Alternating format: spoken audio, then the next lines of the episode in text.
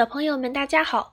今天我们继续来讲长篇童话《木偶的森林》的第一章。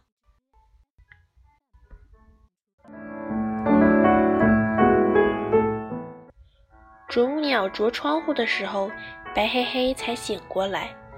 可是醒过来做什么呢？白黑黑觉得自己无聊极了。树木一点一点的长高，白黑黑也一点一点的长大，生活却一直都没有改变。就像长在岩石上的苔藓，已经长到三岁了，却还紧紧地依偎在岩石的表面。白黑黑是只长得很结实的小熊，它有着黑色光滑的毛，常常穿着紫色的马甲、咖啡色的裤子，马甲和裤子上都有很多的口袋。它找东西的时候，总是把一个一个的口袋翻出来，露出各种颜色的李子。他喜欢在肚子很饱的时候靠着树干看书，喜欢在草地上翻跟头，当然，他还喜欢划水以及吃蜂蜜。他最受不了肚子咕咕叫，还受不了啄木鸟啄树木的声音。阳光从森林的缝隙中投射下来，森林里到处都散发着泥土的香味。工人们穿着黄色的背心，正在帐篷前议论着。既然冬眠的动物都醒过来了，我们是否可以每天早一些开始工作？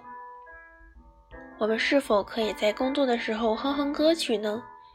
这样肯定可以轻松并且提前完成工作。他们都很想自己的家了。他们的手里拿着指南针、图纸、笔和一些看上去简单却不知道名字的仪器。白黑黑远远地抱着树干看他们。他们是谁？他们中间有一位胖胖的先生，戴着灰色的帽子，大家都围着他，非常尊敬地称呼他工程师阿汤先生。阿汤先生看见了树后面的小熊，他停止了谈话，从人群中走出来。当他走进白黑黑的时候，他还摘下了灰色的帽子，微笑着点了点头。白黑黑也点了点头，表示自己愿意更加接近阿汤先生一些。他抱住离阿汤先生更近一些的树，他的心在砰砰地跳。这是他第一次非常非常近的和人接触。几位工人也跟着阿汤先生走进白黑黑。好了，现在大家去工作吧。阿汤先生把笔卡在耳朵后面，没有转身，只是把右臂伸到后面，把图纸递给跟在身后的工人中的任何一位。接着，他伸出有力的双臂，做出拥抱的动作，微笑着向白黑黑走去。是白黑黑吗？这里的朋友说你还在睡觉。我让大家动作轻一些的，可还是把你给吵醒了。白黑黑没有走上去让阿汤先生拥抱，而是仍然抱着树。阿汤先生就停止了脚步，因为白黑黑和树抱在一起。阿汤先生没有打算将熊和树一起拥抱。白黑黑回答：“不是吵醒的，是啄木鸟叫醒我的。每年这个时候，它都叫我起床。”阿汤先生指着森林的南面说：“那儿最好，可以让我带你去那边吗？我想让你看看铁轨。”白黑黑没有回答可以，但是他跟了过去。在森林边上，他看见了铁轨。像长长的、长长的梯子平放在地面上，一直通向远处望不到的地方。白黑黑惊奇地问：“这不是一架长长的梯子吗？你们打算把它竖起来吗？它可以通到云里去吗？”兔子阿德在铁轨上来回地走着，听见白黑黑这样问，忍不住笑了。白黑黑看见兔子阿德，话就多起来了。他和阿德打招呼。阿德大叔，你为什么在这架梯子上来回的走啊？阿德是一只成年的兔子，曾经喜欢流浪，喜欢种胡萝卜，喜欢嚼草根，喜欢在走过的地方留下黑色的粪便。不过这已经是三年前的爱好了，现在他只保留了种胡萝卜和嚼草根的爱好。他正穿着红靴子在铁轨上走着，发出咔吧咔吧的声音。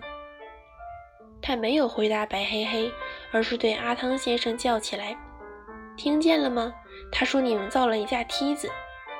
阿汤先生对白黑黑的说法一点也不介意，他介意兔子阿德来回的在铁轨上走动。他说：“兔子先生，你别天天到梯子上走啊，等梯子不等铁轨完全铺好了，列车就可以开来了，你可以乘着列车到很远的地方去。”兔子阿德连忙说：“不不，我只是来来回回的走走，我不想走远的。”兔子阿德喜欢重复做一些事情，走过的路，阿德愿意来来回回走无数遍；说过的话，阿德喜欢说好几遍。种了胡萝卜以后，阿德绝不种红薯；吃过响铃铃草以后，阿德愿意一直吃响铃铃草。重复使兔子阿德的生活变得越来越简单。阿汤先生也不阻止兔子阿德来回走了，望着长长的铁轨。阿汤先生又像是对自己说，又像是对兔子阿德和白黑黑说：“把铁路铺到森林里来，是我从小的梦想。看吧，这里马上就会发生变化，会有更多的人来到森林。”兔子阿德说：“也会有更多的人离开森林，离开自己的家，就像我当年那样。”是的，阿汤先生想把帽子扣在阿德的头上。但是他发现兔子的耳朵太长，帽子戴在上面只会像挂在树枝上，所以他就转身把帽子扣到了白黑黑的头上。白黑黑戴上这顶帽子，看起来像成年的熊了。白黑黑突然觉得自己长大了，他开始想遥远的地方，想森林以外的世界。白黑黑的爸爸只向白黑黑描绘过蜜蜂庄园，他在那里把蜂蜜做成一个又一个罐头，贴上一个又一个标签，最后蜜蜂庄园的蜂蜜就成了人类商店里的商品。列车经过的地方一定是有商店的地方。阿汤先生要去忙工作了，他对白黑黑说：“我有一本名为《熊为什么要冬眠》的书，希望将来有机会送给你。”记住我的家，我住在忙碌城百狮子街九号。白黑黑觉得阿汤先生住的城市很特别，他问：“你们人类总是很忙吗？”阿汤先生说：“也不全是，也有叫慢吞吞的城市。不过我喜欢住在忙碌城。忙碌城住着很多热爱工作的人，他们一辈子都和时间赛跑。”白黑黑接着问。您又要负责铺铁轨，又要看熊为什么要冬眠的书，所以您也是和时间赛跑的人，对吗？阿汤先生哈哈地笑了，伸出他的大拇指。他胖胖的身体很灵活地做了一个弯腰的动作，把大拇指一直送到白黑黑的眼前。你这样说也可以，因为除了铺铁轨，我还有一个重要的工作，就是做一个动物问题专家。这一年，我们人类开始关注动物。那些有关动物的书在我们忙碌城很畅销。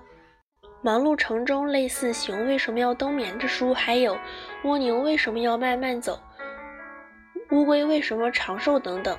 这些书用来劝导忙碌城的人放慢生活的节奏，不要忙忙碌碌的生活。这些劝导对阿汤先生这样的人来说一点用都没有。阿汤先生觉得《熊为什么要冬眠》这本书送给白黑黑正合适。他说：“你应该读一读这样的书，了解自己很重要。你可以问问自己，你是谁，能做什么，你需要什么，等等等等。如果按照阿汤先生的说法，这些书分别应该卖给熊、蜗牛和乌龟。”白黑黑望着阿汤先生和铁轨，想着铁轨通往的忙碌城。那是阿汤先生生活的城市，那会是个什么样的地方呢？阿汤先生和他的工人离开了森林，留下了长长的铁轨，铁轨把白黑黑的心带到了很远很远的忙碌城。森林里开满了野花，那黄黄的花儿是蒲公英，像散落在黑夜里的星星一样灿烂。结成种子以后，就变成了一个个白色的绒球。风一吹，种子飘啊飘啊，飘过铁轨，飘向远方。蒲公英和长长的铁轨一样，能让人想起很遥远、很遥远的地方。铁轨已经完全铺好，黑黑的枕木一根接一根的横向铺列着，通向远方。铁轨两边铺了很多卵石，路边竖起了警告牌：“注意安全，请站在卵石区域外。”阿汤先生对工人们说：“经过了这样长的时间，我们的图纸变成了真正的铁轨，我们的理想实现了。现在我们要回去了。”家里的妻子和孩子一定在等着我们呢。事实上，阿汤先生自己并没有妻子和孩子，他是一个快乐的单身汉。工人们拆掉了搭在森林里的家，离开了生活了几个月的森林，热闹的森林变得安静下来，一切都恢复到从前。白太太有时候把篱笆刷成粉红色，有时候就到森林里寻找榛子。更多的时候，他会在家里编织草帽，在金色的帽檐上插上粉红色的干花。铁轨安静地穿过森林，他在那里等待着第一列到达森林的列车。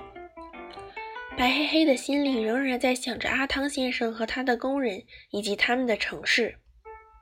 阿汤先生和工人们离开家，在外面工作，就和白黑黑的爸爸一样，他们是非常非常辛苦的。白黑黑问兔子阿德：“阿德大叔，阿汤先生他们还会再回来吗？他们是不是又到其他地方去铺铁路了？”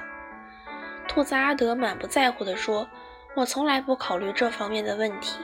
有的人可能一辈子只待在一个地方，可能一辈子只做一件事。”白黑黑说：“比如我的妈妈，她一辈子只想待在家里；比如我的爸爸，他一辈子只养蜜蜂。”兔子阿德点点头说：“是的，也有的人做两件事情，比如阿汤先生，他不光铺铁轨，还是研究动物问题的专家。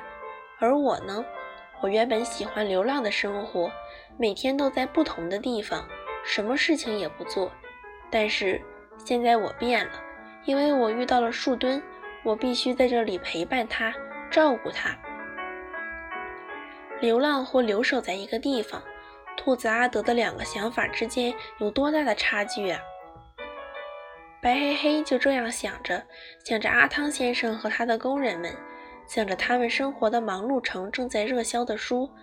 他突然觉得自己很喜欢阿汤先生，这个胖胖的工程师让他觉得生活中多出了很多很多东西。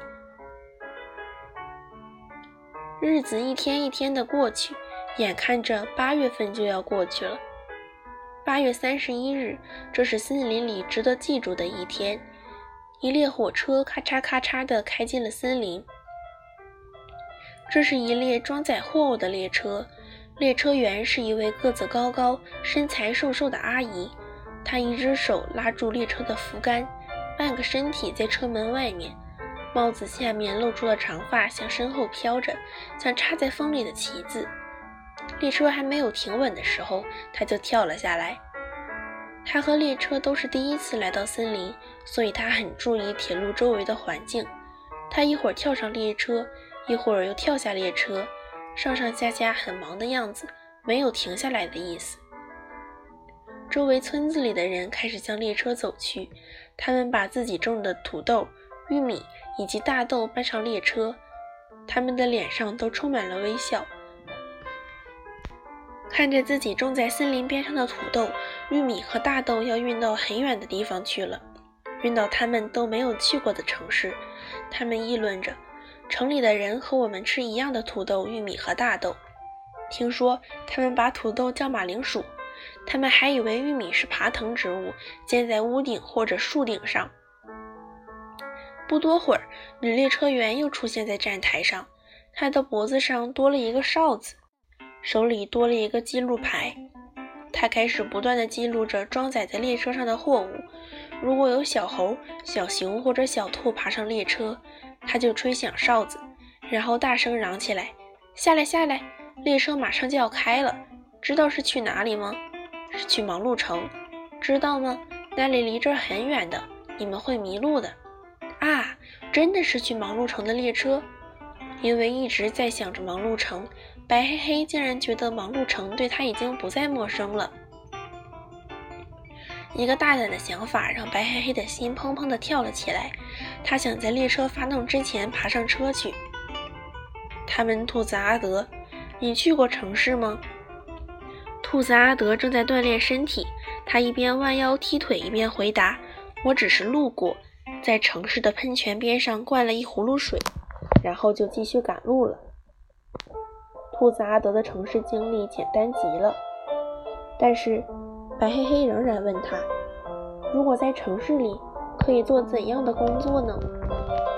托子阿德想了想，说：“送报纸、搬运东西或者当保姆。”白黑黑觉得自己有的是力气，可以去搬运东西，去忙碌城，去那个土豆、玉米和大豆到达的地方。这已经成了白黑黑心里唯一的想法。他把自己积攒下来的树叶钱和贝壳钱清点了一遍，然后放进上衣和裤子上大大小小的口袋里。最后，他给妈妈写了一张留言：“亲爱的妈妈，当您读着留言的时候，我已经登上了远去的列车，请您放心，我会回来的。列车可以把人带到远方，再带回来。您的白黑黑。”留言就放在妈妈的枕边，枕头下面压着的还有爸爸写给白黑黑的留言。白太太一直都没有把白先生给白黑黑的留言拿出来，因为她觉得白黑黑和他的爸爸一样，总有一天会离开家的，他应该去外面闯一闯。白先生和白黑黑都走了，陪伴着白太太的是两张留言。好了，亲爱的小朋友们，今天的故事就讲到这里，我们下次再见。